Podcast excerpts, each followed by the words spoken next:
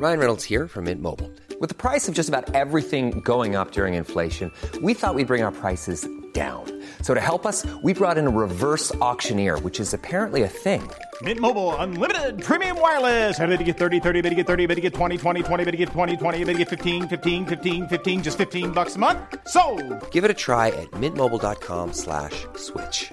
$45 upfront for three months plus taxes and fees. Promo for new customers for limited time. Unlimited more than 40 gigabytes per month. Slows. Full terms at mintmobile.com. Estamos de vuelta. Estamos. Yo y mis múltiples personalidades asumo porque ahora resulta que hago este programa sola. Y les platicaré al final, al final, al final, por qué. ¿Qué está sucediendo? Nada malo, todo en orden o todo malo, nada en orden, no sé. Pero yo soy Fernanda Dudet, esto es Sin Comentarios y hoy hablaremos sobre Netflix y cómo cobrará a los usuarios por usuarios extras, valga la redundancia, la prohibición de corridos tumbados en Cancún y la candidatura o el anuncio de candidatura de Ron DeSantis. Esto es, ya lo dije, sin comentarios. Hola a todos, esto es Sin Comentarios, el programa con los temas y noticias que a todo el mundo interesa y las opiniones que nadie pidió.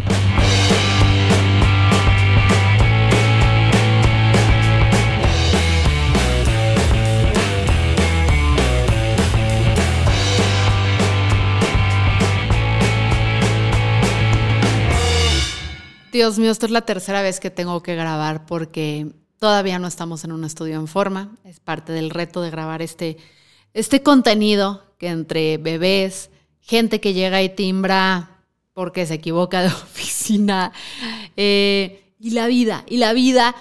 Es complicado hacer esto, pero les prometo que pronto, espero, esto pueda cambiar.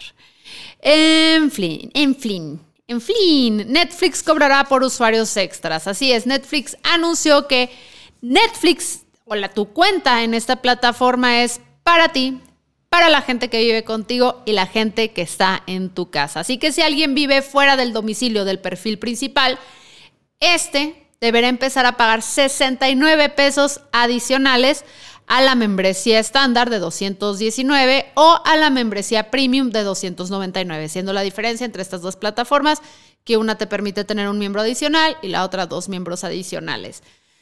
Esto es todavía un poquito confuso porque la plataforma no ha explicado cómo abordará cuando alguien esté de vacaciones y se conecte de fuera y estas circunstancias que pues podrían darse a una mala interpretación y de repente te lo empiezan a cobrar como alguien que está fuera de tu casa.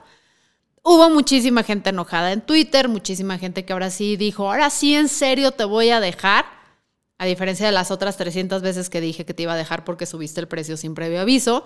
Em, y lo entiendo, lo entiendo. Cuando, cuando descubrimos nosotros las plataformas de streaming dijimos, a huevo, esta es la solución para los mecanismos antiguos de cable donde te atoraban así unos precios astronómicos por una cartera de canales que muchos de ellos ni siquiera te interesaban y ahora te puedo contratar a ti, plataforma que traes lo que me gusta y tan tan.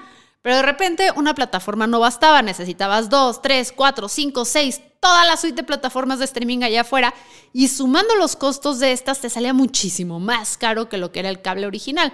Pero lo que pasa es que las plataformas están compitiendo mucho entre sí, se llevan a veces series muy buenas que no las vas a encontrar siempre en el mismo lugar, a veces el catálogo de, de, un, de una plataforma pasa a otro y lo va siguiendo y, se ha vuelto bastante incómodo para nosotros usuarios, pero también las plataformas de streaming están teniendo retos, no están creciendo a los niveles y velocidades que estaban acostumbradas, no están siendo muchas veces rentables, están teniendo que competir precisamente por estas series que jalan a los suscriptores. Y bueno, en el caso, por ejemplo, de Netflix, también tiene mecanismos de generación de contenidos que se vician un poco porque nada más trabajan con productores o talento con los que ya han trabajado y realmente no están trayendo nada nuevo a los canales y los usuarios se están dando cuenta y están cambiando o saltando de plataforma.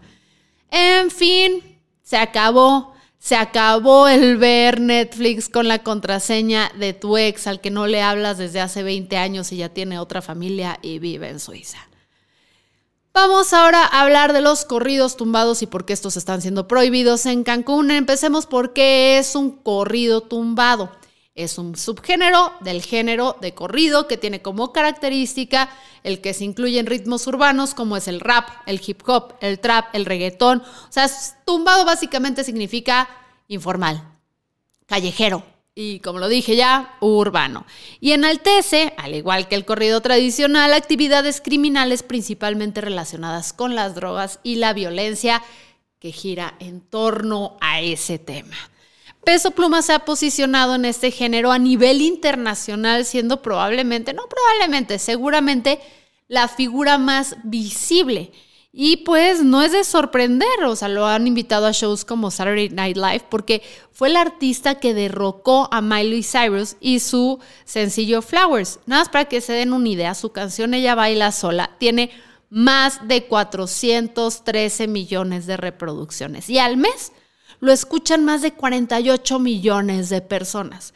Hay un gran debate si el éxito de Peso Pluma se debe a que si realmente es muy bueno o si tiene que ver con que es blanco o una fusión de todas estas cosas. A mí en lo personal me parece interesante la música que está generando y eh, debo, debo, debo decirles que ya baila sola sí me gusta. Sí me gusta y no es un género que esperaba que, que me llegara a gustar, pero a quien no le gusta es al gobierno local en Cancún. Porque anunciaron que ya no van a otorgar permisos para conciertos de banda de cualquier género musical que hagan apología de la violencia y el delito y eso hizo que artistas como el Commander cancelaran su concierto fechado para el 19 de mayo, asimismo como Grupo Firme, que ya no va a dar su presentación que tenía agendada para el 1 de julio, etcétera, etcétera, etcétera. Esta prohibición puede afectar a otros músicos que se consideren, o más bien que cuya música se genere, se considere apología del crimen, como puede ser el metal, el rock y el hip hop, ¿no? Y ahí es como que sus letras, tengo entendido, puedan ser consideradas apología o que en los conciertos pues haya madrazos, ¿no? Entonces va, a estar interesante.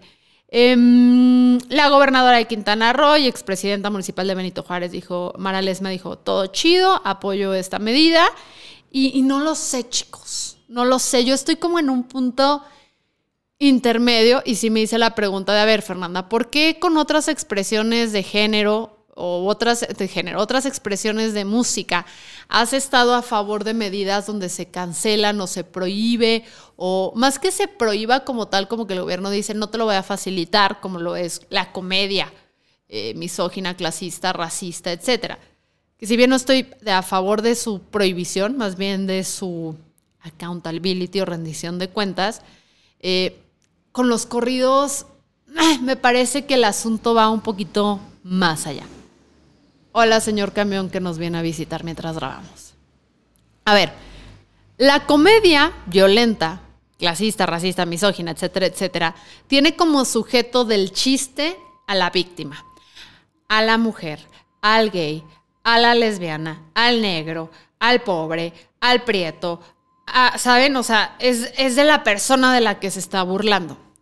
Mientras que el corrido tumbado, lo que he escuchado en su gran mayoría, que tampoco he escuchado todos, pero no todos, principalmente enaltecen la vida del narcotraficante.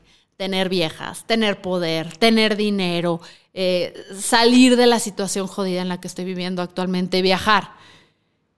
Y sí, obviamente cuando hablamos de narcotráfico hablamos de violencia, hablamos de crimen, no nos vamos a hacer los mensos, no lo niego, pero las canciones suelen ir más sobre la línea de quiero obtener estas cosas en vez de quiero seguir vulnerando, quiero seguir perpetuando estas violencias y justificándolas a través de mi arte. Así que más que como una expresión que justo busca perpetuar esto, lo siento como una expresión artística, nos guste o no, de personas que nunca van a tener una movilidad social y anhelan a esta, que nunca van a tener poder político a través de los medios tradicionales, porque aquí en México si no tienes dinero, no importas prácticamente, y creo que López Obrador haber sido el primer presidente que sí se puso a escuchar a la gente que vive en la pobreza es parte de su éxito, pero rápidamente se ha ido transformando en otras cosas. No hablemos de López Obrador porque luego vamos a, a desvirtuar el tema siento que esa gente que se siente dejada a un lado encuentra en esta expresión un poquito de esperanza, ¿sabes? El, ok, quizás finalmente la voy a poder armar. Así que creo que prohibir estos géneros como tal, prohibir estos conciertos no soluciona el problema de fondo, simplemente es como decir, no, no, no, no, creo que es, es una clara señal, un síntoma de que tenemos que ver más allá y hablar con los jóvenes y crear programas que realmente más allá de un asistencialismo inmediato, que no va a solucionar nada a largo plazo, que realmente busque cambiar la vida de estos, de estos grupos. Eh, entonces, esto es un podcast de Fernanda diciendo no prohíban los corridos tumbados, quizás, no lo sé, a lo mejor me falta mucha información, como todo lo que hablo. Ron DeSantis anunciará su candidatura de la mano de Elon Musk este miércoles a través de Twitter Spaces, que es esta herramienta dentro de Twitter que te permite hacer sesiones de audio en vivo donde pueden interactuar terceros. El gobernador de Florida está anunciando su campaña para las elecciones del 2024, donde competirá contra Donald Trump, que fue un político al que apoyó muchísimo y del que se apoyó muchísimo para poder llegar al puesto donde está, gobernador de Florida. Y, y, es un candidato que además, después de este live, se irá dos horas después a dar una entrevista en Fox, canal o medio de comunicación ultraconservador que ayudó a moldear a este personaje, porque DeSantis usa a, a Fox como una guía para entender muy bien dónde pararse ante ciertos temas polémicos que son fundamentales para su audiencia, que es conservadora y anti-woke o anti-progre, como diríamos aquí en México. ¿Por qué? Porque De Santi se entiende que la mayoría de los conservadores en Estados Unidos se informan principalmente, si no es que exclusivamente, de Fox. ¿Quién es DeSantis? Para que se den una idea, es el sujeto que propuso la ley Don't Say Gay, no digas gay, que básicamente prohíbe que alumnos y maestros hablen sobre orientación sexual en las escuelas. O sea, si una maestra llegara a mencionar que una familia puede ser compuesta por dos mamás, pues puede abrir el colegio una demanda y se pueden tomar acciones en contra de la maestra para sacarla de su puesto, como está sucediendo en el caso de una maestra que mostró una película donde había un personaje que nada más mencionaba que tenía un crush en una persona de su mismo género, pero ni siquiera era medular a la historia, ¿saben? O sea, en fin. Eh, también es aquel sujeto que obligó a que oficinas de gobierno y pues funcionarios de gobierno acataran medidas de seguridad durante la pandemia que fueron recomendadas por el Organismo Mundial de la Salud, como es el usar cubrebocas. También prohibió que se hablara en los colegios del privilegio blanco. O sea, aquí el tema del racismo, la memoria histórica, no existe. Apoyó también una ley que buscaba criminalizar a las personas que protestan específicamente de manera pacífica y esto lo hizo durante las manifestaciones o a consecuencia de las manifestaciones por el asesinato de Floyd. Ah, ¿Y con quién va de la mano? ¿Con quién va a anunciar su candidatura? Con Elon Musk un personaje que ha demostrado también ser, que dice que quiere como que invertirle o apostarle a candidatos más de centro, más medidos, pero se va con DeSantis, que es muy de derecha, es anti-progres, es anti-woke, es anti-derechos, es anti todas esas cosas, y que al comprar Twitter, su mega berrinche que le costó miles de millones, eh, pues reactivó las cuentas de personas antiderechos. También hablamos de la persona que convocó al voto republicano en las e-, elecciones legislativas de noviembre del 2022, argumentando que era necesario mantener el equilibrio de poderes en el Congreso, pero ni siquiera fue a votar. Estas son las noticias y bueno, lo que les decía de que hemos vuelto, eh, reconozco que me fui un par de meses, parte porque ser mamá es complicado, pero ya no me voy a colgar de ese pretexto porque me fui por algo más allá. Eh, me fui un par de semanas porque sentí la necesidad de reflexionar qué traigo a la mesa. Por un lado, traigo mucha frustración que debo reconocer sobre la manera en que prácticamente es imposible que yo viva de esto. Y es algo que ya asimilé. O sea, durante muchos años tenía esperanzas de que la gente se diera cuenta del trabajo que se hace aquí, de lo que se busca aportar y que a través de algún medio o de anunciantes y todo esto yo pudiera vivir. Reconozco que esto nunca va a suceder, porque por un lado los medios no están dispuestos a pagarle a personas como yo para trabajar con ellos y prefieren intentar y fracasar rotundamente en generar talentos que sigan sus agendas. por el otro lado, reconozco que soy incontrolable. Ay, mosca, desde mosca. Que soy incontrolable y, y pues no voy a seguir una agenda de un medio, sea el que sea, y siempre voy a emitir mi opinión. Y a veces gustará esta y a veces no, entonces tampoco soy muy contratable. Em, y pues sí, sí. O sea, básicamente son las cosas por las que no podría trabajar en un medio, no les interesco, eh, no me puedo controlar y muy probablemente no me puedan dar el estilo de vida que quiera.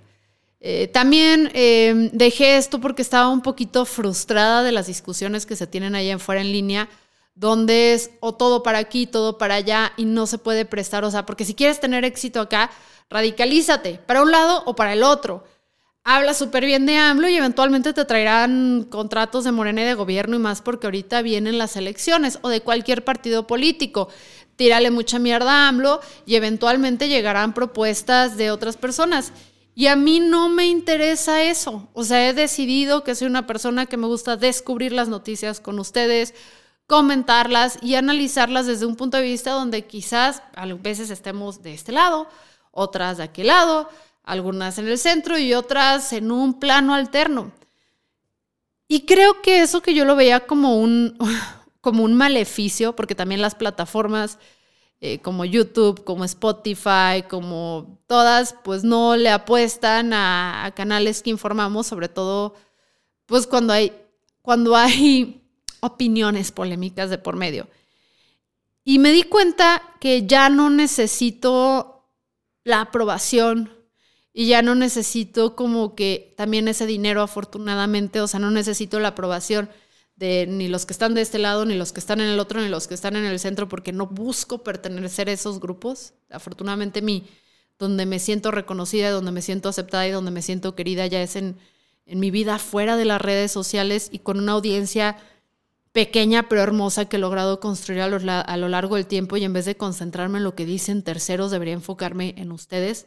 Y aquí es un momento donde quiero aprovecharle aprovechar para agradecerle a aquellas personas que me han apoyado en Patreon con su dinero, que es muy importante para mantener vivo este proyecto y poder como que ir armándolo.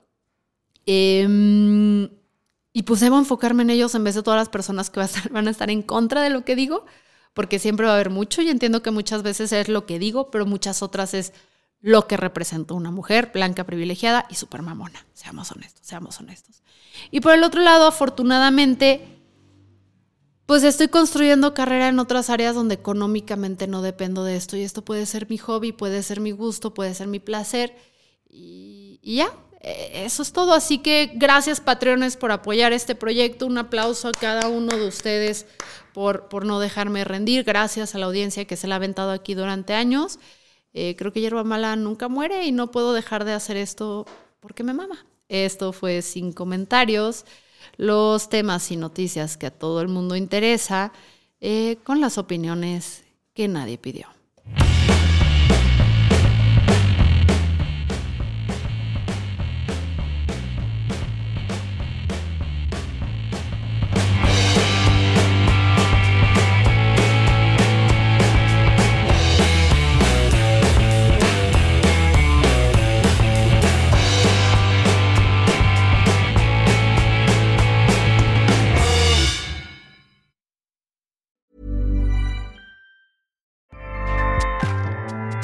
ACAST powers the world's best podcasts. Here's a show that we recommend. The Real Housewives is a guilty pleasure for most, but if you're looking to not feel guilty about that pleasure, tune in to Everything Iconic with me, Danny Pellegrino, where I break down all the messy moments and behind the scenes antics of Bravo's popular franchise. And on Everything Iconic, I also interview celebrity guests like Kelly Ripa, Kiki Palmer, Drew Barrymore, Cameron Diaz, and more about their guilty pleasures, their past work, and so much more. So if you're pop culture obsessed and find yourself watching way too much reality TV like me, tune in to Everything Iconic with Danny Pellegrino wherever you listen to podcasts. ACAST helps creators launch, grow, and monetize their podcasts everywhere. ACAST.com.